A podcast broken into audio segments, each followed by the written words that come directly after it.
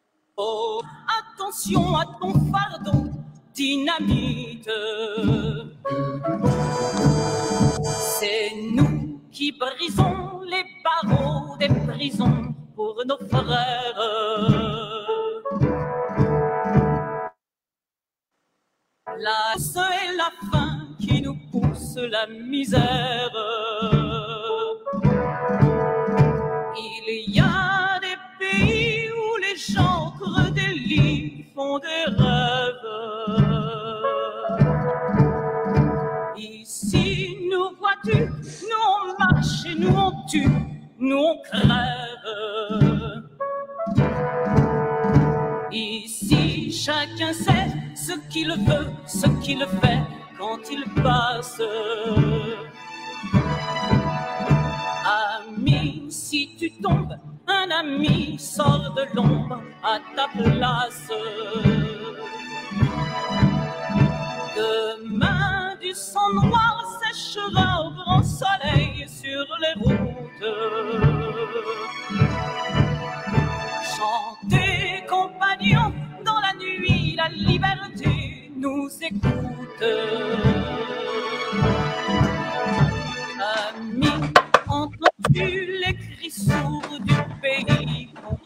Qu'on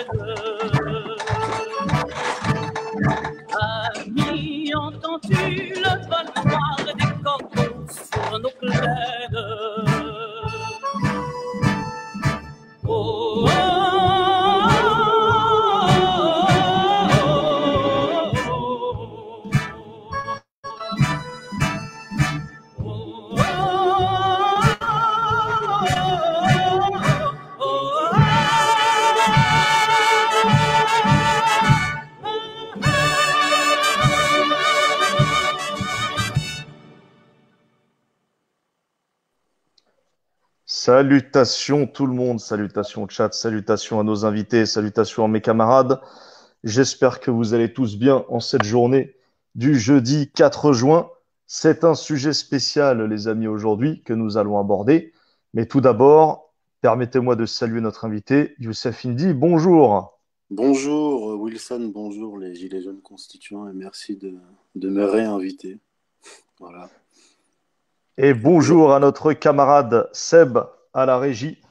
Salutations Bonjour à toi, tous. Bonjour à tous, merci. Alors je précise au passage qu'on a, il n'y a pas les noms sous les vignettes, donc euh, là c'est moi, il y a Wilson et Youssef. euh, voilà. Effectivement, tu fais bien de préciser ça parce que nous ne sommes pas financés par Soros, donc on utilise le StreamYard gratuit. Nous n'avons pas les moyens que certains ont apparemment dans certaines oppositions contrôlées. Donc euh, voilà, on fait avec les moyens du bord. Et puis, euh, si un d'entre nous a les moyens de se payer le StreamYard et ses options mensuellement, et ben écoute, à la bonne heure. Pour Ah, l'instant, on va faire avec les amis.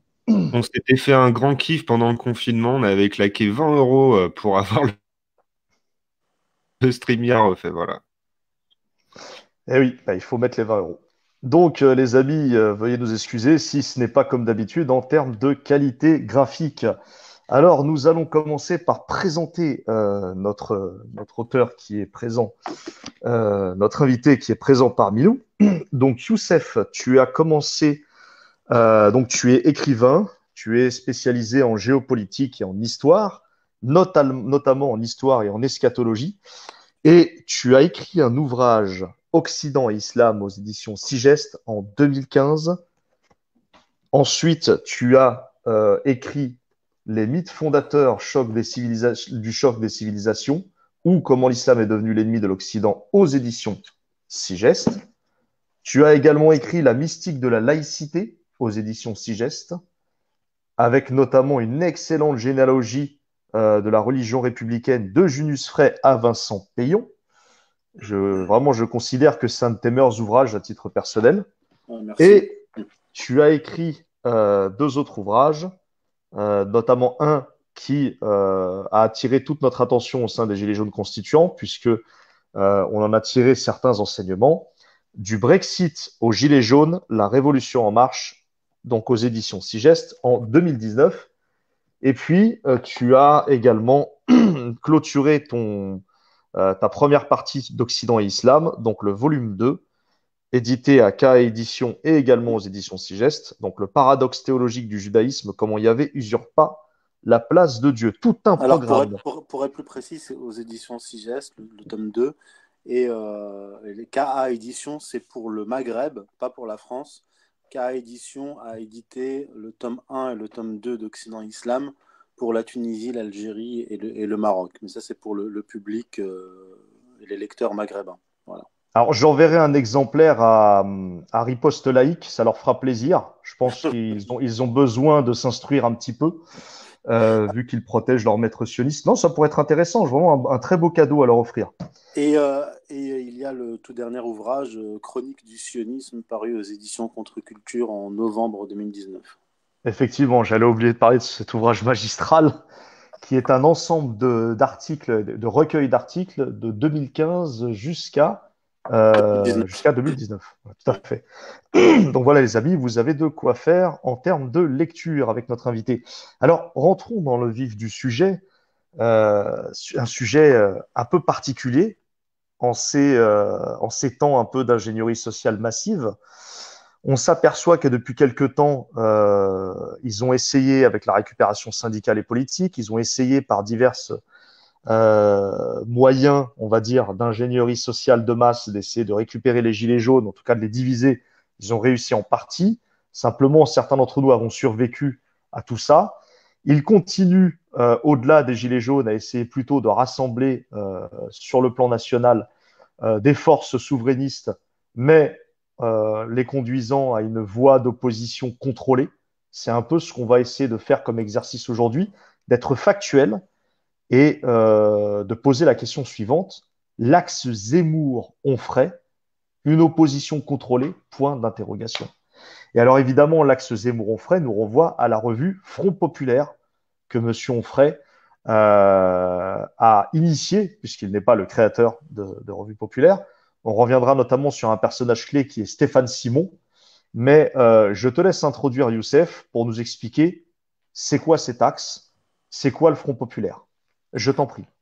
Alors, euh, le Front Populaire, tout simplement, c'est euh, une revue, euh, c'est un site internet et, et une revue papier, donc qui, est- disponible, qui sera disponible en kiosque, fondée par Michel Onfray et Stéphane Simon. On reviendra sur, Stéphane, Simon.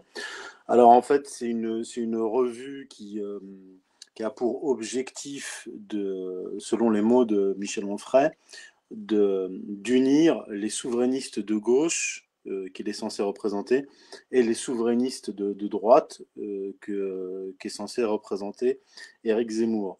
Alors, euh, quand on va sur le site et, qu'on, clique sur le- l'onglet auteurs, donc c'est-à-dire les, auteurs, les contributeurs du Front Populaire, les gens qui ont rejoint le Front Populaire, on a une liste.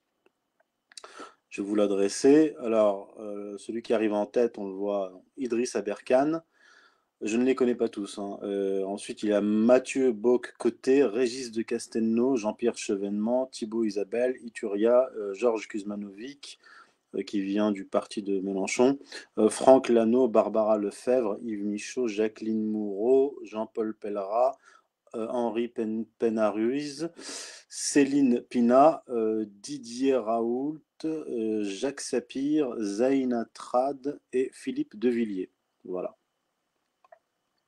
Alors, c'est assez exceptionnel ce que tu viens de dire. En fait, c'est une sorte de liste de Schindler, mais schizophrénique. C'est-à-dire qu'en fait, euh, comment, un De Villiers peut se retrouver avec Idriss Aberkan? Euh, alors, on, a toujours, nous, prôné, par exemple, au sein des Gilets jaunes et notamment des constituants, d'essayer d'avoir une diversité de points de vue. C'est le cas. Mais là, on n'est pas dans la diversité de points de vue. On est dans des opposés radicaux, mais complètement radicaux, et qui, en plus de ça, se font la guerre mutuellement. Et là, ils se retrouvent euh, en bonne amitié, doivent sûrement bo- boire un petit coup ensemble et manger souvent ensemble. Mais est-ce que tu peux t'imaginer un seul instant un De Villiers parler de souverainisme de gauche ou de droite d'ailleurs avec un, avec un Henri Pénard-Ruiz, par exemple? Un Henri Pénard- Pénard-Ruiz qui, qui, qui, qui insulterait toute la journée de De Villiers d'étant un, un, un complotiste incompétent. Enfin, on- là, là, là, ça, ça- on sort de la normalité, Youssef. Là, il y a quelque chose qui, enfin, moi, ça saute aux yeux. Comment on peut Ah, faire ce mélange des genres? Alors, euh, ça s'explique euh, sur le plan euh, historique, euh, au niveau de l'histoire, euh, sur le plan de l'histoire des, des idées et des idéologies. C'est la résultante de, de la, de la destruction, de l'effondrement de toutes les, euh, digues idéologiques.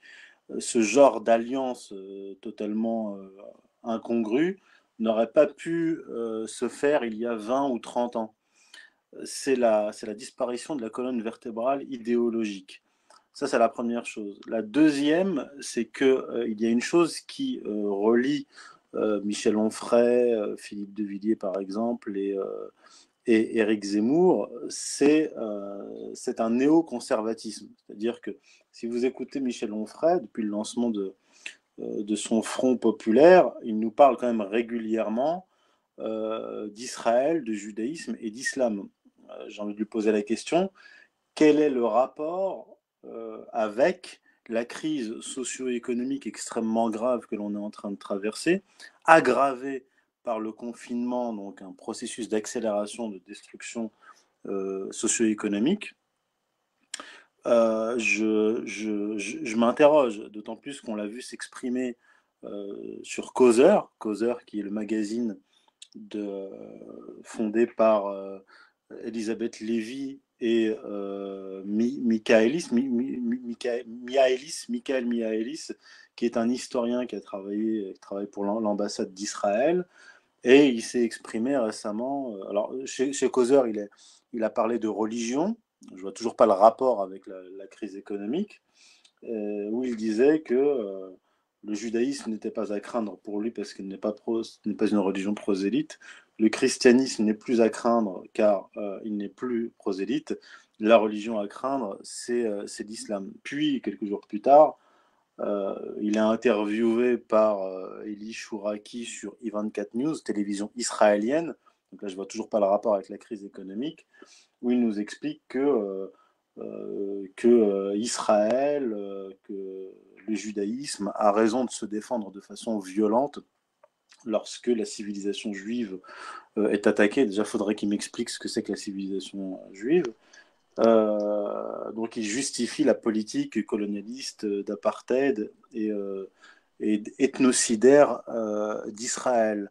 Donc, on voit Michel Onfray lancer un front populaire qui est censé préparer une sorte de d'alliance politique, de construction programmatique pour les prochaines élections présidentielles pour répondre à la crise socio-économique et il fait des déclarations intempestives contre l'islam et, euh, s'aplatit euh, devant le judaïsme et, et Israël. Ce qui me permet d'affirmer sans aucun doute qu'il s'agit euh, d'une manœuvre néoconservatrice. C'est une alliance des néoconservateurs de gauche, euh, c'est-à-dire Onfray, et des néoconservateurs de droite, Philippe de Villiers, On- alors, on est d'accord, Youssef, hein, je me permets vite fait de t'interrompre Oui. deux petites Oui. secondes, pour expliquer à nos auditeurs que là, on ne parle pas de souverainisme, on parle de néoconservatisme. Parce que le, les gens ont tendance à tout confondre et il y a un flou autour de ces notions-là, en fait. Oui, alors le néoconservatisme, euh, à l'origine, donc il est né aux États-Unis. Euh, il a été fondé par euh, des anciens trotskistes, donc le noyau dur, je, renvoie aux travaux de Walt et Mersheimer. le noyau dur du néoconservatisme est juif. Ce sont des juifs trotskistes qui ont mué qui ont dérivé vers l'extrême droite et qui ont en fait pour principal objectif à l'intérieur de l'appareil d'État américain sur le plan idéologico-politique aux États-Unis, de ramener les États-Unis dans le giron d'Israël. Et c'est ce que fait euh, Onfray, qui vient de la gauche, mais pas véritablement de l'extrême gauche euh, sociale, euh, marxiste. Euh, c'est plutôt un, un, gauchiste libéral libertaire qui a dérivé euh, vers l'extrême droite euh, israélienne par opportunisme, hein, pas, par, pas par conviction. On y reviendra peut-être euh, plus, plus, tard sur son parcours personnel et, intellectuel, et qui opère cette jonction. On va voir qui est derrière cette jonction avec le néoconservatisme de droite représenté par, par Zemmour et une jonction qui est euh, bien illustré par la présence de Philippe de Villiers au Front populaire. Je rappelle que Philippe de Villiers est censé être un catholique, euh, je crois même traditionnaliste. Euh, je ne vois pas ce que fait Philippe de Villiers avec Michel Onfray, qui a pendant des années et des années craché sur le christianisme, l'Église et le catholicisme. Ou alors Idrissa Berkane, que fait Idrissa Berkane avec de Villiers? Ou Idrissa ah. Berkane avec avec euh, comment dirais-je, avec surtout avec avec Onfray et Zemmour. C'est oui, alors hallucinant, alors, hallucinant. Alors Idriss Aberkan, je dois dire que ce n'est pas quelqu'un qui m'a intéressé ces dernières années. On m'a souvent parlé de lui euh, en me le présentant comme quelqu'un de brillant, etc. Euh, je crois qu'il est, euh, il a des diplômes dans le domaine de la euh, je sais même pas en fait dans quel domaine il est, dans quel domaine il est, peu importe. Mais j'ai vu que récemment, euh, il a commencé à, à, tenir un discours euh, politique, géopolitique, euh, socio-économique. Je crois que ce n'était pas ce n'était pas le cas précédemment.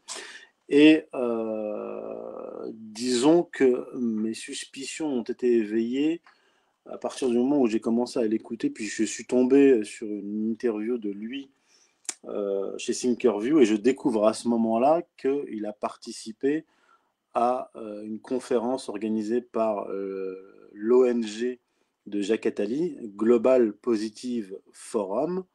donc la première édition de cette conférence a été lancée en 2017 et parmi les participants, eh bien, on a Idriss Aberkan.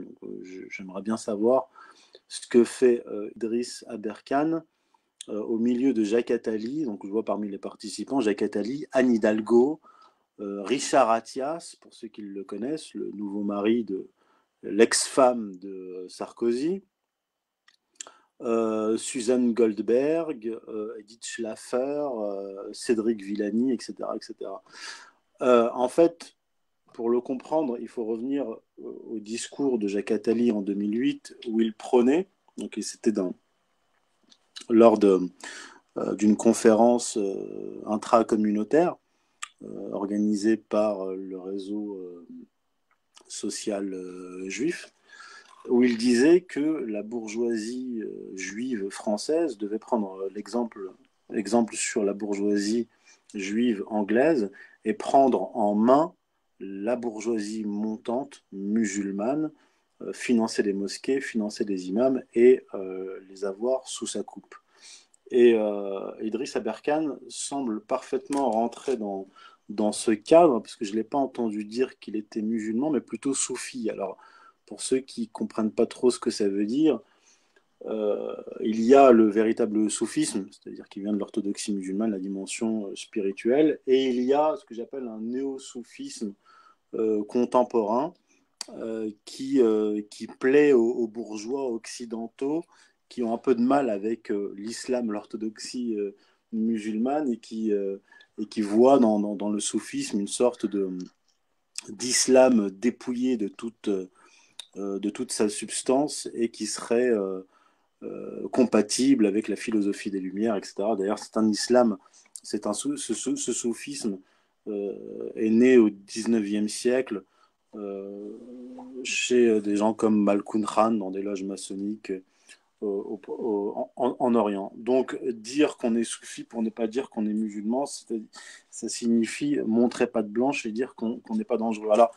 euh, il a été, euh, euh, je, cite hein, l'interview chez Idriss Aberkan, enfin, chez Thinkerview, on, lui dit alors, Question d'Internet. Alors, je découvre avec toi, Jacques Attali, euh, tu étais souvent euh, d'accord avec les propos de Jacques Attali, pour pas dire euh, durant tout le débat, n'as-tu pas décelé un double langage? L'as-tu senti sincère dans ses propos? Il répond, c'est une très bonne question. Tu bosses en ce moment avec lui, je crois il répond, non, alors j'ai bossé, j'ai fait une conf avec lui une fois. T'étais pas dans un groupe de travail avec lui? Ah non, pourquoi? T'as vu un truc comme ça? J'avais donné des conseils sur la méthode dite de devenir soi. Et en fait, là, l'internaute, il faut préciser le contexte, parle bien d'une conférence bien précise sur Radio France. Si je ne me gourre pas, sur le sucre, on ne parlait pas géopolitique. là, il parle en fait encore d'autre chose. Donc, il parle d'un débat qu'il a eu avec Attali euh, à Radio France.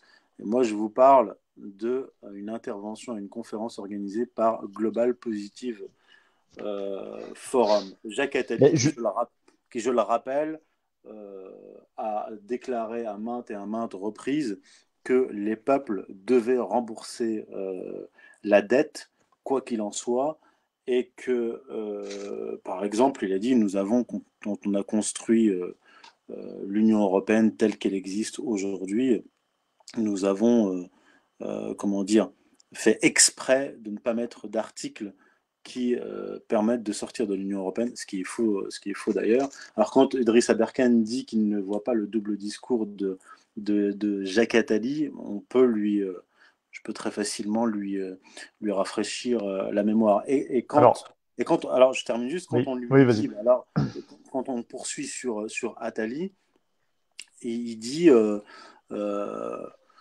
euh, cela dit, moi, c'est quelqu'un, donc euh, Atali, donc Idriss Aberkan parle, il dit Cela dit, moi, euh, Atali, c'est quelqu'un qu'on m'avait vendu comme étant un monstre. Dans la banlieue, on te le présente parfois comme ça.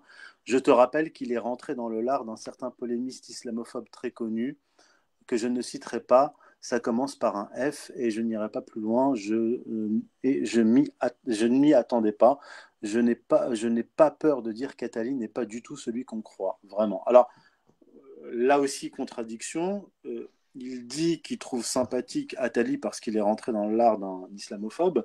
Je veux dire, là, euh, Aberkan rejoint euh, Michel Onfray, qui a écrit un livre contre l'islam en 2016, qui s'appelle Penser l'islam. Il passe son temps à insulter l'islam sur des médias communautaires juifs ou alors à la télévision israélienne. J'aimerais bien que Idriss Aberkan nous explique euh, ce qu'il fait avec, euh, avec Michel Onfray. Voilà.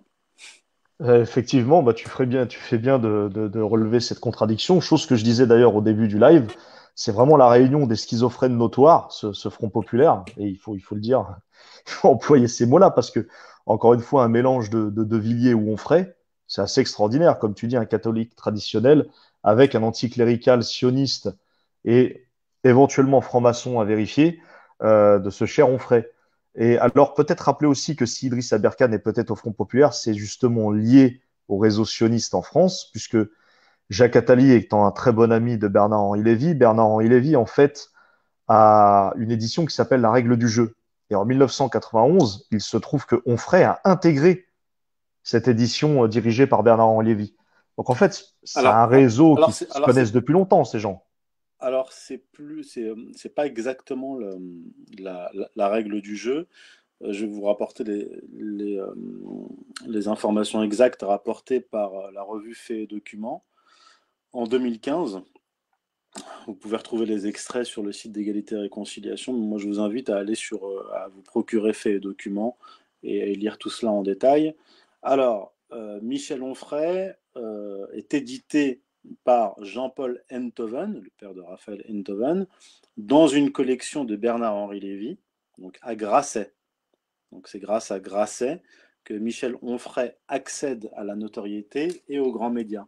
Et donc effectivement, il participe à cette occasion à la revue le règle, La règle du jeu de Bernard-Henri Lévy.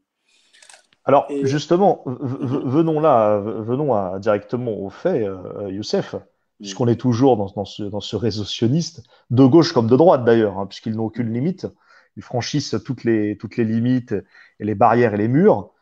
Euh, il faudrait que qu'on nous explique euh, que, que fait également un Idriss Aberkan avec, avec M. Zemmour, qui est la star du Front populaire. C'est pour moi la star, c'est la tête d'affiche. Enfin, non, je veux dire. Zemmour, non, alors Zemmour ne fait pas partie du, euh, du Front populaire mais il y a une jonction qui, va, qui est en train de, s'opérer. Oui, voilà, c'est ça que je voulais dire. J'étais vite en besogne, mais bon, la jonction, elle est évidente. Oui, alors, bon, pour, être plus, euh, plus précis, euh, j'avais écrit un article en 2017, euh, pendant les élections présidentielles, sur la recomposition du système politique, ou plutôt la décomposition du système politique. Et déjà, à ce moment-là, j'avais relevé une tentative d'alliance, une alliance avéré et, démontré entre Patrick Buisson, euh, qui, vient, qui est un brillant historien et, politologue, qui vient d'extrême droite, qui a été le conseiller d'ailleurs de, Nicolas Sarkozy durant, durant sa présidence, et euh, qui conseillait euh, Jean-Luc Mélenchon. C'est extraordinaire, ça aussi, en, capacité schizophrénique en fait, vous avez, euh, vous avez donc déjà à l'époque, j'avais identifié cette, alliance, euh, Patrick Buisson, qui avait sous sa tutelle indirecte euh, Marion Maréchal Le Pen. Marion Maréchal Le Pen, donc la famille Le Pen, qui est quand même liée depuis longtemps à Éric Zemmour, on avait un axe Zemmour-Buisson qui était en train de préparer le terrain à une éventuelle candidature de la petite Marion Maréchal Le Pen, euh, pilotée par ces deux-là. Mais il y a eu euh, depuis des, euh, divergences stratégiques entre Patrick Buisson et, et, Eric Zemmour, parce que Patrick Buisson voulait opérer une, jonction entre l'électorat de Marine Le Pen, donc du, Front, euh, euh, du, Front National, et l'électorat de, Jean-Luc Mélenchon. Bref, ils ne se sont pas entendus. Mais à ce moment-là, en 2017, c'était un ballon d'essai. C'était un ballon d'essai. Et là, ce à quoi on assiste aujourd'hui, c'est la concrétisation de cette stratégie qui consiste à faire la jonction entre euh, l'électorat du Front National et l'électorat de gauche, euh, euh, Front, front, comment dire, front de gauche, Jean-Luc Mélenchon, mais sans eux, sans Mélenchon et sans, sans, Marine Le Pen. C'est une opération très complexe parce que Onfray, qui est censé représenter la gauche, est en train de doubler, je veux dire comme dans la couture, il double la couture de, d'Éric Zemmour, il tient exactement le même discours, alors que son objectif initial, l'objectif, c'était de ramener l'électorat vers dans, le giron euh, israélo-compatible. Or, euh, ce qu'a fait euh, Onfray, ce n'est pas ramener l'électorat du, du, côté de Zemmour, c'est se déplacer, lui, du côté du, discours, vers le discours néoconservateur d'Éric Zemmour. Par conséquent, il se retrouve à, s'adresser euh, comment dire, euh, au, même public que Zemmour. Je ne parle même pas d'électeurs là, à ce stade. Je parle d'un public qui doit être entre 45 et, 65 ans, parce que Michel Onfray ne s'adresse pas aux gens de mon âge. Et c'est là, en fait, qu'entre en scène quelqu'un comme euh, Idriss Aberkan, qui a investi Internet euh, avec des, vidéos YouTube euh, intempestives et qui fait la jonction, là aussi c'est assez euh, étonnant, avec un type, comment il s'appelle Rougeron, Rougeron, un souverainiste pas bête, hein, souverainiste qui est très présent sur Internet et qui est qui est plus ou enfin pas plus ou moins, mais qui est lié euh, à, à, Eric Zemmour et qui euh, cire les pompes à Eric Zemmour chaque fois qu'il est euh, qu'il le peut. Donc en fait, vous avez les Zemmour et Onfray, tête de gondole médiatique, qui sont là pour attirer les boomers ou les, les bourgeois des, des, villes de 45 à 65 ans. Et vous avez un étage en dessous, les, les jeunes qui investissent Internet qui, euh, qui sont censés s'adresser aux, aux, jeunes de leur génération et faire les rabatteurs pour les ramener dans le giron euh, Onfray Zemmour. Vous, vous me suivez? Alors, effectivement, ces déplacements, ces va-et-vient sont assez intéressants. Euh, ce qui nous prouve en fait que la stratégie finalement de l'oligarchie a changé. On est à l'ère, euh, comme tu disais tout à l'heure, effectivement, on a une époque où il n'y a plus de frontières idéologiques, où tout est flou, tout est mouvant. Euh, on a l'impression que c'est même liquide, tout ça, mmh. et que euh, dans cinq ans, on peut très bien se retrouver avec une configuration totalement contraire, mais toujours pour les intérêts de l'oligarchie. Et c'est intéressant de voir ça, parce que ça s'est observé avec, euh, bah, avec l'arrivée de Macron hein, et, et, et, En Marche, qui a détruit justement toutes les frontières idéologiques. Ça avait commencé, je crois, un petit peu avant avec Sarkozy, quand il a, oui. quand il a ramené dans son giron euh, des gens de gauche dans ce gouvernement qui n'avaient rien à voir, qui étaient radicalement opposés je m'en souviens même de, de, la présidente de Ni pute ni soumise qui avait été ramenée dans le giron de Sarkozy. Là, je crois que ce jour-là, je m'étais dit que là, vraiment, il euh, n'y a, plus rien à faire de ce monde-là. et, et, là, on est dans une sorte de continuum. Et, euh, et c'est vrai que c'est intéressant à observer. Sociologiquement, c'est très, très intéressant, ce qui prouve que finalement, l'oligarchie a plus d'un tour dans son sac et s'adapte en fait à chaque situation. Alors, venons-en à un autre fait intéressant, la présence de Jacqueline Moureau. Jacqueline Moureau, donc la première gilet jaune de l'histoire, entre guillemets, qui pour moi n'est pas la première, puisque euh, il, y avait, euh, il y en avait d'autres avant, mais c'est Jacqueline Moreau, la première médiatisée, on va dire, et qui s'est retirée très rapidement pour les raisons que l'on sait tous, se retrouve au sein même de, euh, de ce front populaire. Est-ce que tu peux nous en dire un petit mot, ton ressenti de voir une gilet jaune euh, médiatisé, qui a été refoulé après, se retrouver là-dedans Est-ce qu'ils essaient bah, en fait, pas justement de, de, de, de, rattraper l'image au niveau des Gilets jaunes C'est de la récupération politique, parce qu'il y a des gens, bon, comme Aberkan, etc., qui ils, ils, ils savent ce qu'ils font, parce qu'on ne se retrouve pas chez Attali et on ferait ensuite par hasard. Hein, il, y a, il, y a une, il y a une cohérence. Euh, mais pour ce qui est par exemple de Jacqueline Moureau ou de Didier Raoult, c'est de la pure récupération politique. Peut-être qu'elle-même est dans une logique euh, opportuniste, mais c'est une façon de euh, d'avoir le, le, le, tampon euh, gilet jaune, la crédibilité euh, de, de, la lutte, de la lutte sociale incarnée par les gilets jaunes, de la récupérer et de la faire et de la faire dévier. C'est ça l'objectif, parce qu'en fait tout ce dispositif là, on ferait Zemmour, c'est un moyen de détourner, de neutraliser la colère populaire qui a, qui a éclaté avec les Gilets jaunes, mais qui est en train de s'accentuer, de s'aggraver avec la politique de confinement et de euh, semi-confinement. Donc l'objectif de ce front populaire de Onfray et de, et de Zemmour, c'est de dévier la colère populaire de sa cible initiale, c'est-à-dire l'oligarchie, les 0,1%. Tout le but de cette manœuvre consiste à, à cela, en, en, cela. Et on voit, euh, on a vu dès le début des, du mouvement Gilets jaunes, Bernard-Henri Lévy qui a pris peur et qui a euh, traité les Gilets jaunes euh, d'antisémites, Finkelkraut qui traverse exprès un, une manifestation euh, Gilets jaunes pour être pris à partie et ensuite dire que les Gilets jaunes est un mouvement... Par un de nos camarades d'ailleurs. Voilà, que je salue au passage. Est un, est un, mouvement pour taxer le mouvement Gilets jaunes d'antisémites de le, de, de, le, de le diaboliser dans un premier temps. Ça, c'est la diabolisation, donc c'est le, le, bâton. Puis euh, la carotte, c'est euh, on va vous offrir une porte de sortie, et la porte de sortie, c'est le Front populaire euh, de Michel Onfray et Éric Zemmour. Et ils investissent Internet. Michel Onfray a, investi Internet euh, déjà il, y a quelques années pour euh, neutraliser, euh, obstruer notre discours, le discours de tous les gens les auteurs et autres qui sont sur Internet et qui n'ont pas accès aux médias. Donc on a des gens qui ont accès aux médias depuis des années, voire des décennies, qui investissent Internet, ce qu'a très bien expliqué l'article sur égalité et réconciliation, c'est-à-dire qu'ils font la loi Avia pour neutraliser les, les malpensants sur Internet, tout en ouvrant la voie à une, opposition contrôlée, bien représentée par Onfray et les, et les gens qui, qui, le suivent. Après, si tu veux, on peut entrer dans le détail euh, retracer un peu le parcours de, de, Michel Onfray ces dernières années pour comprendre un peu comment il en est arrivé à alors justement euh, qui euh, est Michel Onfray? Qui est-il?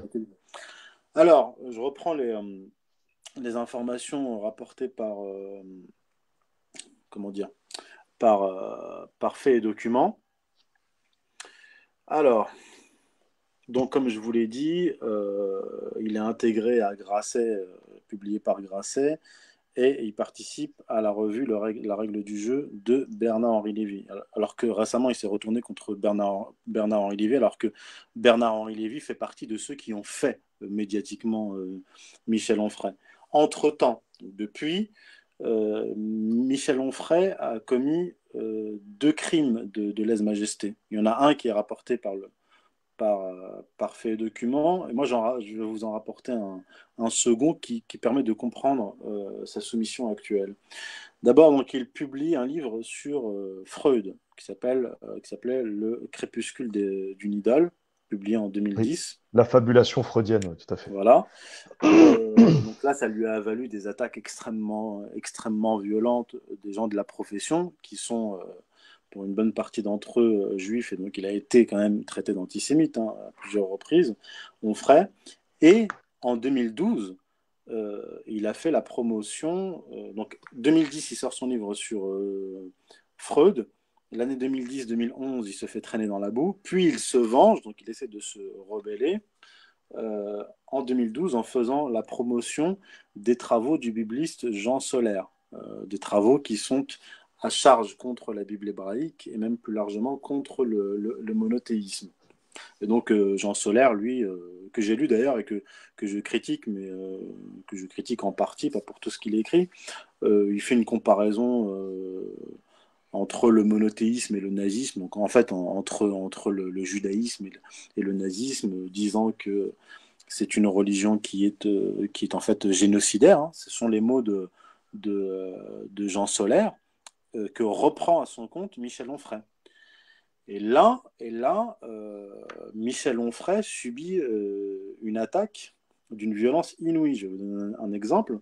Le grand rabbin de France, Chaim Corsia, écrit un texte. Membre du siècle, au passage. J'aime bien toujours ajouter ça. C'est mm. je veux dire, c'est le grand rabbin, donc je veux dire après qui peut le plus, peut le moins. Il peut être euh, membre du siècle, franc-maçon, etc. C'est le grand rabbin. Alors, donc, il publie un texte, le grand rabbin de France, euh, dans l'Express du 26 juin 2012, titré Jean Solaire ou les démons de Michel Onfray. Alors, euh, il attaque Michel Onfray et au début du texte, il indique bien que Michel Onfray n'a pas répondu à cette attaque il écrit, donc le grand rabbin. Il dit, il s'adresse à Michel Onfray, ce que vous dites à mots à peine cachés est terrible de responsabilité envers les esprits faibles qui risqueraient de vous croire. Le judaïsme, donc là il cite Onfray, le judaïsme euh, suppose une violence intrinsèque, exterminatrice, intolérante, qui dure jusqu'à aujourd'hui, fermez les guillemets, le grand rabbin reprend, malheureusement c'est l'antisémitisme qui dure jusqu'aujourd'hui. Et celui des intellectuels n'est pas moins violent que celui des nervis de telle ou telle mouvance. Ne sortez ne, je, continue. ne sortez pas les démons de la bouteille avec de tels appels à la haine, car les nuages sont de retour sur notre vieille Europe et l'horreur récente de Toulouse est là pour nous le rappeler. Fin de citation. Non, mais, mais, c'est extraordinaire ce que j'entends, Youssef, parce que c'est le même Onfray qui aujourd'hui passe dans la télévision israélienne. Il va oui, News, adulé par le milieu sioniste. Là, en schizophrénie, il n'y a, pas une autre pathologie qu'on peut lui découvrir à Monsieur Onfray, parce que là, c'est. Bah, en fait, là, là, là, là, c'est, là, euh, là, c'est pas de la pathologie, c'est vraiment de, de, de l'opportunisme. Depuis le début, c'est un opportuniste. Il a voulu se rebeller avec son livre sur Freud et euh, la promotion des travaux de Jean Solaire il a été remis à sa place.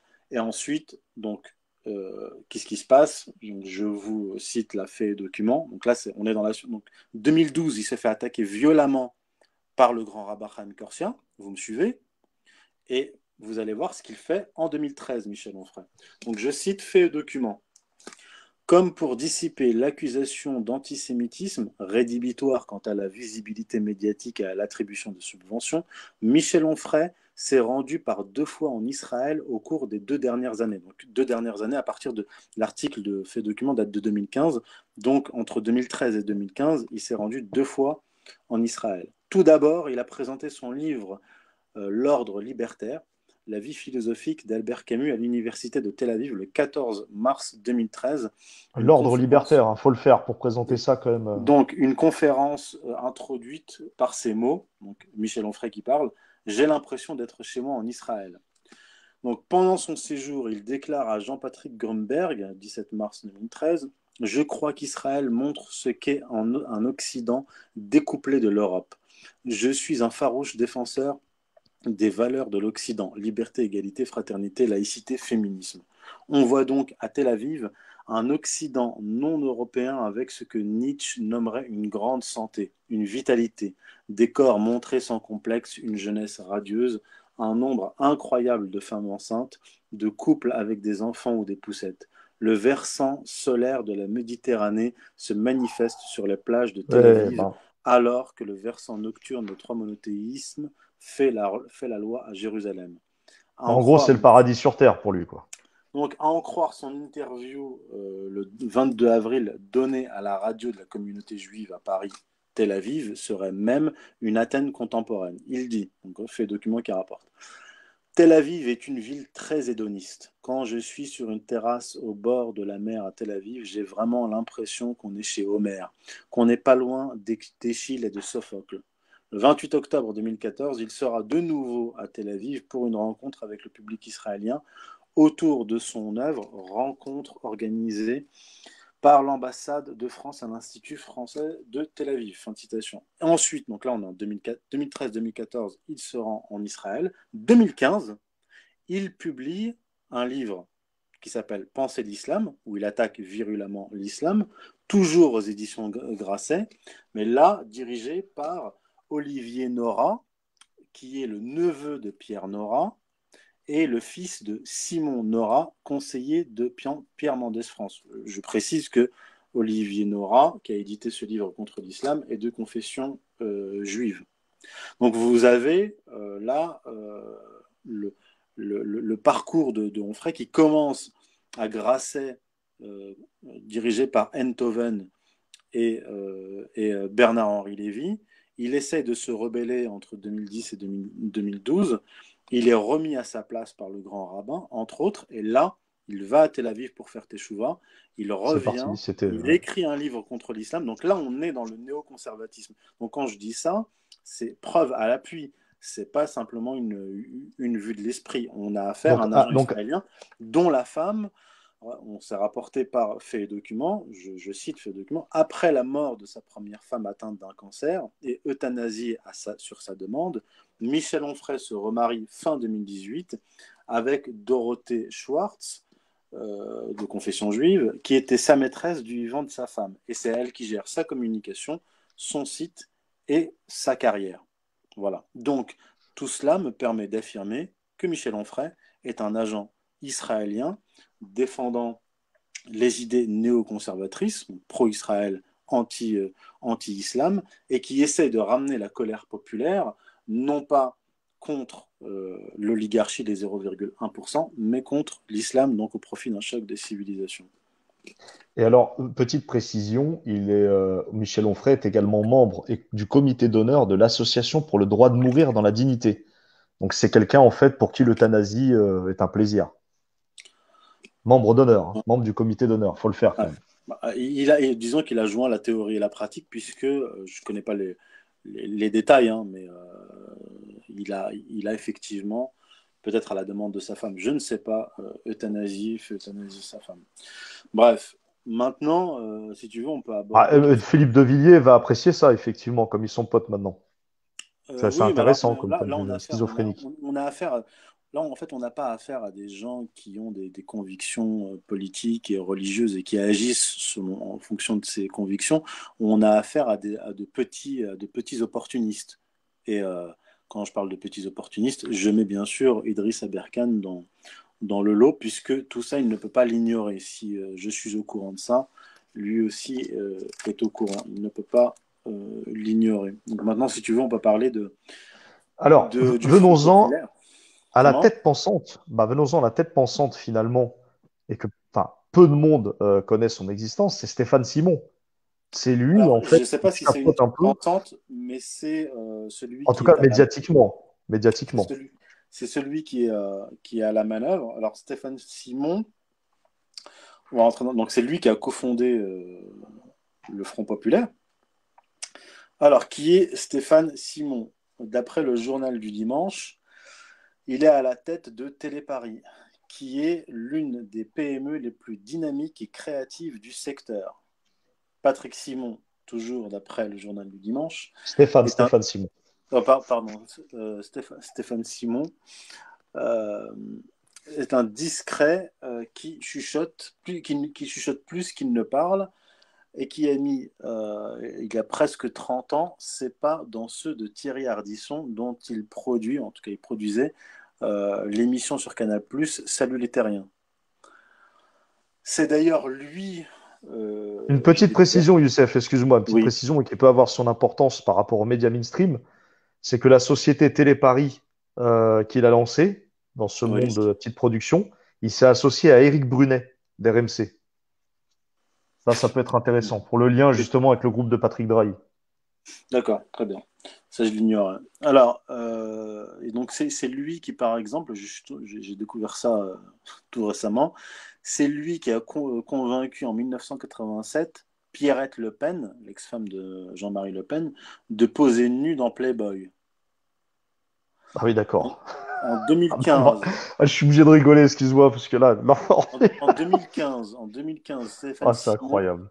Euh, en 2015, Stéphane Simon investit euh, Internet et se lance dans l'édition de Web TV. Donc là, on a euh, une, comment dire, une volonté stratégique, comme je vous le disais, de, d'investir Internet et d'obstruer le passage de gens comme nous. Voilà, vous comprenez? Une fausse opposition au système. Parce que quiconque est sur Internet, à la télévision et, et Internet, ou alors exclusivement sur Internet, est censé apparaître comme euh, un, un marginal par rapport au système et un opposant au système. Donc il investit et se lance dans l'édition de Web TV via le projet MICA, Média Indépendant de Communauté Active. Oui. Car, car dit-il, l'avenir est aux médias digitaux et de niche. Donc, euh, Stéphane Simon euh, crée et produit les chaînes de- d'Elisabeth Lévy, par exemple, de euh, Gilles William Goldnadel, ancien Eh ben. vice-président du CRIF, président de France-Israël, ami de Netanyahou, donc agent israélien, et d'André Berkoff. Donc, ils avaient euh, monté une télé. Natacha, Natacha Polony aussi. Oui, alors euh, déjà, Goldnadel et Berkoff avaient lancé euh, la, France, euh, la France Libre TV. Donc c'est, c'est- c'est Stéphane Simon qui était de- derrière. Apparemment, ils se sont séparés, Goldnadel et Berkoff, et c'est devenu Goldna- Goldnadel TV, média des résistances. Oh putain. Gilles Willem Goldnadel lance un média de résistance.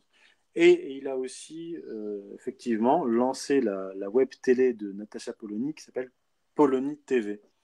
En septembre 2016, il crée Michel Onfray TV. Donc ça, ça fait déjà quelques années qu'ils travaillent ensemble. Puis, euh, là récemment, en mai 2020, il cofonde avec Michel Onfray euh, euh, le Front Populaire. Oui, alors justement, il y a un grand écart là aussi là-dedans. Je sais que je sais que tu le sais qu'ils ont l'habitude des grands écarts, ces gens-là. Il avait commencé à, il avait commencé à Pèlerin Magazine en 1989, euh, le- l'ami Stéphane Simon. On passait de Pèlerin Magazine en passant par Libération et euh, Tina Kiefer sur TF1, également Rive droite, Rive gauche, Thierry Ardisson aussi, hein, qui a été dans, dans son sillage. Euh, Là, il a bouffé à tous les râteliers, le mec.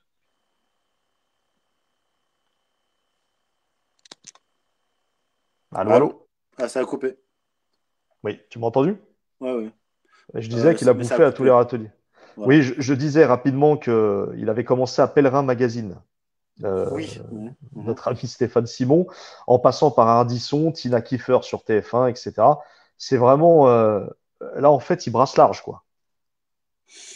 Oui, bah, c'est un producteur euh, qui vient de la télévision mainstream, du système, et qui investit, qui investit Internet et qui, qui est un, un agent important de, de, de l'opposition contrôlée. On, on- on en revient toujours à la même chose. Donc, euh, quand il lance son média, on voit euh, des gens comme Elisabeth Lévy qui l'invite sur, sur Causeur et euh, Elisabeth Lévy qui l'a défendu sur Sud Radio, parce qu'il a eu une altercation avec le, le journal Le Monde qui, qui a accusé Onfray de lancer une revue qui séduit les milieux d'extrême droite. Et Michel Onfray avait répondu en rappelant que le journal Le Monde avait publié en 1977, euh, je cite Michel Onfray, des écrits négationnistes. Euh, Ce qui est c'était vrai. par- C'est par rapport au vrai texte de Robert Forisson qui avait euh, publié un texte dans le journal Le Monde en juin 1977 et dont le titre était Le problème des chambres à gaz. Donc, il, donc là, on voit Michel Onfray qui est donc, contre le, le, révisionnisme hist- historique, contre euh, l'islam, en faveur euh, d'Israël, et défendu par Elisabeth Lévy. Elisabeth Lévy qui est, euh, est un agent israélien, tout comme Goldnadel, mais à quelques niveaux, en dessous. Donc, il est, est adoubé, Michel Onfray, avec son projet, par un producteur de télévision du système euh, et, euh, et par les agents israéliens. C'est pas un hasard, comme je vous l'ai dit, si s'il a invité à I24 News, la télévision israélienne qui appartient au milliardaire Patrick Drahi. Ouais. au milliardaire franco-israélien Patrick Drahi. Mais Drahi, D'ailleurs, il a, il a renoncé à sa, à sa nationalité française, donc il est, il est, juste, il est juste israélien. Voilà. Bah écoute, c'est assez extraordinaire. Et puis quand on parle de Stéphane Simon, on s'aperçoit qu'en fait, finalement, c'est la caution médiatique, l'onction médiatique que va recevoir Onfray pour pouvoir monter euh, toute sa petite bande et sa petite entreprise. Et, quand tu as cité euh, Gilles William Goldanel, euh, Elisabeth Lévy, voilà, quoi, la boucle est bouclée. Et si avec tous ces éléments-là, les gens ne comprennent pas que c'est une fausse opposition, c'est quelque part que les gens ont fait leur choix. Mais je, moi, je ne peux pas admettre aujourd'hui, aucun gilet jaune, je pense, de cet État ne pourrait admettre que, cette, enfin, que, que l'axe Zemmour-Onfray et toute la bande du, du, du Front populaire, comment ces gens-là peuvent-ils représenter le souverainisme? Jamais de la vie. Jamais de la vie. Puisqu'ils ne cherchent pas le bien commun, ils ne cherchent pas l'intérêt collectif, mais plutôt l'intérêt d'une puissance étrangère. Clairement. Maintenant, la question, c'est est-ce que ça va fonctionner? Euh, Moi, je ne pense pas, parce que euh, dire aux gens qui souffrent de la crise économique, du système financier, de la dette, du système de libre-échange, euh, dire aux gens que, enfin, ce que leur dit Michel Onfray, que le judaïsme c'est génial, que j'admire Israël et que l'islam c'est pas beau, ça ne répond pas à la préoccupation euh, première des Français. Ça paye pas le loyer, ça n'augmente pas vos salaires, ça ne vous sort pas du chômage. Donc je, ne vois absolument pas comment ce, discours peut faire dévier, euh, faire dévier la colère. Parce que c'est ça, l'objectif stratégique de toute cette, euh, de toute cette manœuvre. Mais ça me semble, as- ça me semble bancal. Alors peut-être justement garder le meilleur pour la fin, Youssef, Éric Zemmour. Éric Zemmour, le, chantre pour beaucoup apparemment du souverainisme, du patriotisme, alors qu'il n'en est rien. Euh, qui est exactement Éric Zemmour? Alors, bon, j'ai déjà écrit un long article sur, euh, sur Éric Zemmour qui s'appelle euh, Éric Zemmour Assimilation ou, Dissimulation. Je pense que tout le monde, enfin, tout le monde sait qui est Éric Zemmour. J'ai pas besoin de- d'expliquer qui il est.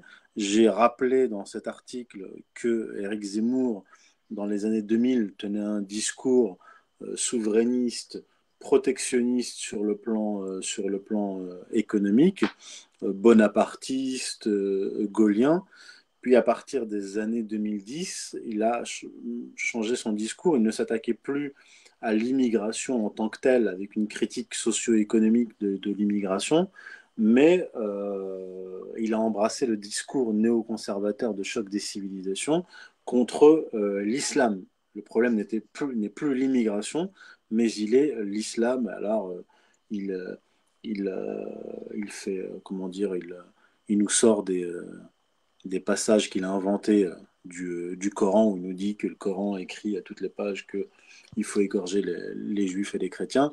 Bref, il était en train d'opérer, il a commencé à opérer autour des années 2010, une tentative de jonction entre la droite souverainiste française et catholique et, euh, et le judaïsme et Israël. Manœuvre, manœuvre grossière, j'avais pointé cela du doigt en 2016. Hein. C'est en 2016 que j'ai commencé à pointer du doigt cette, cette stratégie et, et ce piège. À l'époque, beaucoup d'identitaires euh, me sont tombés dessus en me disant que, que c'était de la paranoïa, etc. Mais deux ans plus tard, il sort un livre où, euh, où il y a un chapitre titré euh, Saint-Louis, roi juif, où il explique que Israël est le modèle de la France et que sans le nationalisme juif, la France s'abîme, s'abîme dans l'histoire, disparaît.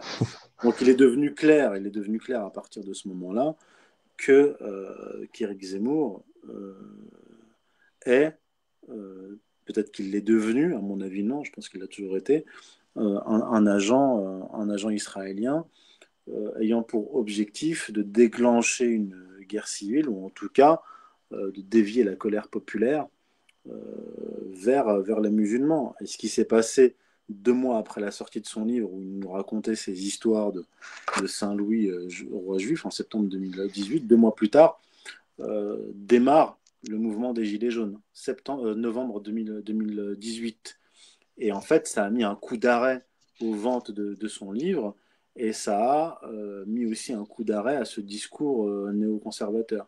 Donc, entre-temps, ce qui s'est passé, c'est que le système a compris que le discours droitard d'Éric Zemmour n'était pas suffisant pour neutraliser et dévier la colère des, euh, des Français, notamment euh, la, France, la colère de la France périphérique. Donc ils ont appelé Michel Onfray à la rescousse, qui est censé représenter la gauche, euh, parce qu'il a une image de, bon goy, qui, vient du, qui vient du terroir, qui est les fils, je crois, d'agriculteurs. Donc euh, il est d'extraction euh, euh, modeste. Donc on l'a, on, l'a pris, utilisé comme tête de gondole après l'avoir mis à l'amende pour neutraliser, essayer de capter la colère du peuple de gauche et le ramener dans le giron, dans le giron israélien. Mais cette manœuvre aussi me semble, comme je, je vous l'ai dit et répété, me semble, me semble foireuse. Elle elle ne peut pas, ne peut pas aboutir. Alors, finalement, d'après toi, si on fait un peu de, prospective, euh, comment évoluerait cette espèce de, golem qui est le, Front populaire? Dans les mois à venir dans les... Je, ne sais pas comment il va, il va évoluer. Je ne vais pas faire de la prospective par rapport à ce, machin, parce que c'est un, un, machin qui, euh, qui, est totalement artificiel. Par contre, je peux faire de la prospective par rapport à l'évolution sociopolitique de la France.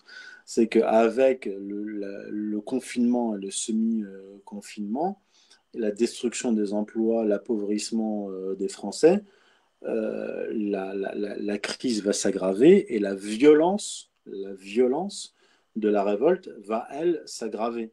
Et c'est là, en fait, qu'on a euh, un nouveau contre-feu, c'est-à-dire le déclenchement euh, de ce qui se passe actuellement aux États-Unis et en France, euh, le déclenchement de, confrontations euh, ethniques en manipulant les, les minorités ethniques et, religieuses pour empêcher, neutraliser une révolte sur, la, sur une base socio-économique. Parce que cette, cette révolte, enfin pas cette révolte, cette manipulation des, des minorités est faite par on le sait maintenant, on le sait depuis plusieurs années, par les réseaux de, Soros, c'est-à-dire les réseaux, là non pas de la droite israélienne, mais du judaïsme politique de, de, gauche. Et en fait, le, les milliardaires comme Soros, Robstein et d'autres qui financent les Black Lives Matter euh, via aussi les, réseaux d'extrême gauche, que ce soit aux États-Unis ou en France, cette manipulation fait écho à la manipulation euh, euh, des, réseaux israéliens de droite. C'est-à-dire que vous avez des réseaux israéliens de droite qui, considèrent et qui traitent les, Français de souche, les Blancs, en, tant que minorité, c'est-à-dire qu'ils induisent un discours euh, euh, de, minorité qui elle, est victime des Noirs et des musulmans. Et de l'autre côté, vous avez les minorités noires ou musulmanes euh, qui ont, on met dans la bouche un discours victimaire accusant, accusant les, Blancs et pour les faire monter les uns contre les autres. Et c'est le meilleur moyen du point de vue de ces réseaux qui font mine de s'opposer euh, Gold Nadal qui s'opposerait à, Soros, mais qui en réalité, par leurs manœuvres respectives, euh, vont dans un, se, se dirigent et nous dirigent vers un objectif commun, c'est-à-dire nous neutraliser par la division ethno-confessionnelle pour empêcher l'aboutissement de la révolte sur une base socio-économique. Bah, je crois que c'est exactement euh, le constat qu'on fait tous. Et c'est pour ça justement qu'on s'inquiète de, quelque part, enfin s'inquiéter entre guillemets, euh, puisque nous, on essaie de réfléchir justement à une stratégie pour contrer ce, discours ambiant. Et, nous réfléchissons justement aussi au fait que les Gilets jaunes doivent garder leur ligne droite. Euh, quand je dis la, ligne droite, c'est bien entendu la ligne géographique, c'est-à-dire euh, de, marcher dans, dans, les pas en fait d'un intérêt collectif du, du bien commun et de ne pas tomber dans ces pièges de récupération. Les Gilets jaunes ont survécu, je l'ai toujours dit. Euh, alors, ça nous a fait très mal, puisqu'on a perdu énormément de monde, il y a eu des divisions énormes. Euh, on a survécu à l'ingénierie sociale des premiers temps euh, du mouvement. Là, on sent bien qu'il y a une, une, deuxième phase qui arrive, une deuxième vague avec le Covid, confinement, plus ce qui se passe actuellement avec les violences raciales et qu'ils essaient d'importer en France, plus euh, cette fausse opposition, justement, à laquelle on est en train de parler aujourd'hui, l'axe Zemmour-Onfray en déjouant tous ces pièges, je reste persuadé, je reste positif qu'on saura survivre à ça, à la condition que les gens euh, s'en donnent les moyens. Alors, euh, ce qui nous permet d'arriver à une. Oui, alors, juste, de... oui pour, pour ajouter, juste un message à tous ceux qui, qui manifestent là en ce moment, par exemple à Bobigny ou à Paris, que j'ai d'ailleurs pu croiser dans, la rue. Posez-vous la question comment se fait-il que le régime ait tiré sur les gilets jaunes, qu'il les ait éborgnés, arraché leurs mains, etc., qu'il interdise les manifestations de gilets jaunes après le confinement et qu'il vous autorise, vous, à manifester sans que vous soyez inquiété et sans que vous soyez victime euh, de la violence dont, ont été victimes les Gilets jaunes. C'est la raison, la, réponse, elle est simple, c'est parce que vous n'êtes pas dangereux pour le système. Le jour où vous rejoindrez les Gilets jaunes, non pas sur des questions euh, identitaires, euh, ethniques euh, ou, de, minorité, que vous les rejoindrez, pas seulement les Gilets jaunes, mais la France périphérique et tous ceux qui sont en train de souffrir économiquement du système actuel, dont vous, parce que tout le monde, tout le monde en souffre, le jour où vous les rejoindrez, où vous rejoindrez la révolte économique et sociale, là, vous serez dangereux pour le système. Mais aujourd'hui, euh, vous n'êtes dangereux que pour vous-même et, que, et, pour euh, l'intégrité du pays. Là, tu parles bien des manifestations actuelles, c'est-à-dire euh, par rapport au, meurtre de, George Floyd. Oui, oui, oui. Effectivement, il faut se poser la question. Moi, c'est la première fois, en tout cas, que je vois une manif organisée aussi rapidement. Bon, il y, aurait beaucoup de choses à dire. On n'a on pas encore, on ne s'est pas encore coltiné ce sujet-là. Euh, mais j'ai bien peur aussi que beaucoup de frères de lutte, euh, que je salue au passage, qui sont aussi euh, justement sur ces questions sociales de l'antiracisme, mais du bon côté de la barrière, c'est ce que j'ai envie de dire, se fassent avoir justement par, par cette dynamique de cette dynamique actuelle qui évidemment va profiter à l'oligarchie parce qu'on verra moins de gilets jaunes dans la rue, on va se faire absorber par le sociétal, etc. De toute façon, ça, ça fera l'objet d'un prochain live, les amis puisque je vous annonce que dès maintenant, le prochain live des Gilets jaunes constituants, c'est-à-dire en StreamYard, pas, pas en action sur Paris, en StreamYard sera, euh, sera sur George Soros, justement, et tout son système. Donc, on va tout décortiquer de A à Z et on espère vous donner la, date très prochainement.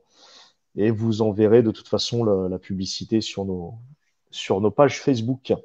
Alors, euh, bah, Youssef, je, je, te laisse le mot de la fin sur cette émission courte, mais qui nous a permis de comprendre euh, comment fonctionnait et qui étaient surtout euh, les membres de ce nouveau clan, entre guillemets, qui est apparu, cette opposition contrôlée, puisque avec, avec les faits que tu nous as apportés, euh, on en conclut évidemment que c'est une opposition contrôlée. Et donc l'axe Zemmour-Onfray, euh, ce nouveau golem à venir euh, utilisé par l'oligarchie. Donc je te laisse le mot de la fin. Alors le mot de la fin, c'est très simple. Euh, vous, les identitaires français, les, les, natifs, les catholiques, vous êtes visés, vous, êtes, vous faites l'objet d'une manipulation de, de gens qui, qui en fait se présentent comme vos parrains, c'est-à-dire qui parlent à votre place, les Zemmour, les Finkielkraut, les, les, les Onfray, les Elisabeth Lévy, les, les Goldnadel, qui vous désignent un ennemi à abattre, c'est-à-dire euh, l'immigré, euh, le musulman, et vous, les minorités euh, ethno-confessionnelles noires, musulmanes, etc., vous êtes victimes de la même manœuvre, mais des milieux d'extrême gauche et des, du judaïsme politique de gauche, même, même qui se disent antisionistes, et qui vous envoient dans une confrontation de type racial contre le méchant blanc oppresseur euh, pour vous neutraliser. C'est la politique des démocrates euh, aux États-Unis, c'est la politique des, de, des réseaux d'extrême gauche trotskistes de confession juive en France depuis des décennies, qui vous manipulent depuis des décennies, euh, qui ont permis votre appauvrissement depuis des, décennies et qui, une fois encore, tentent de vous manipuler en vous envoyant dans un faux combat que vous perdrez et euh, dont nous serons euh, tous victimes, que vous soyez identitaire, blanc, natif, français de souche, ou euh, noir, musulman, ou tout ce que vous voulez. Alors c'est excellent, euh, c'est exactement la, même conclusion que je me faisais dans la tête. Euh, on essaie vraiment de ne pas tomber dans la manipulation, puisque finalement, les deux ennemis que tu as désignés, que ce soit le trotskisme de gauche ou bien le mondialisme et le, national-sionisme à droite, sont les deux faces d'une même pièce pour empêcher justement toute révolte populaire véritable. J'ajoute aussi que dans, le, dans, les commentaires, beaucoup me posaient la question sur Éric Raoult. On n'a pas pu, évidemment, euh, alors Didier, Didier Raoult, Raoult, pardon, à pas confondre avec le sioniste Éric Raoult. Euh, Didier Raoult, évidemment, euh, la star actuelle du, du bah, confinement, du déconfinement. On n'a pas parlé de son cas, mais c'est vrai que ça serait hyper complexe. Et honnêtement, je ne vais pas m'aventurer à ça je, je, je sans, sans les éléments. Je l'ai mentionné tout à l'heure, c'est une récupération politique. Didier Raoult est un scientifique qui est euh, étranger à ce genre de manipulation euh, politique et cette ingénierie sociale. C'est pas son boulot. Euh, il a été récupéré de façon habile par Onfray et, le Stéphane Simon, d'autant plus facilement que Didier Raoult a été attaqué de façon virulente par les grandes télévisions. Alors quand vous vous noyez, vous vous accrochez à la première branche qui passe, même si c'est un serpent. Et là, ce qui s'est passé, c'est que habilement, ils ont tendu la main à Didier Raoult, qui était en train de se noyer, mais attaqué par, le système, et qui trouve chez Onfray un allié qui lui a euh, susurré des mots, euh, des mots doux à l'oreille. Donc ça, c'est euh, autre chose. Il ne faut pas le même, mettre sur le même plan que quelqu'un comme Idriss Aberkan ou la fausse gilet jaune qui a dû rejoindre Onfray par Jacqueline Moreau, oui, tout à voilà. fait. Voilà. Bah, très bien. Bah, cela nous, nous permet de, de, de, de, te remercier, Youssef, pour cette excellente intervention.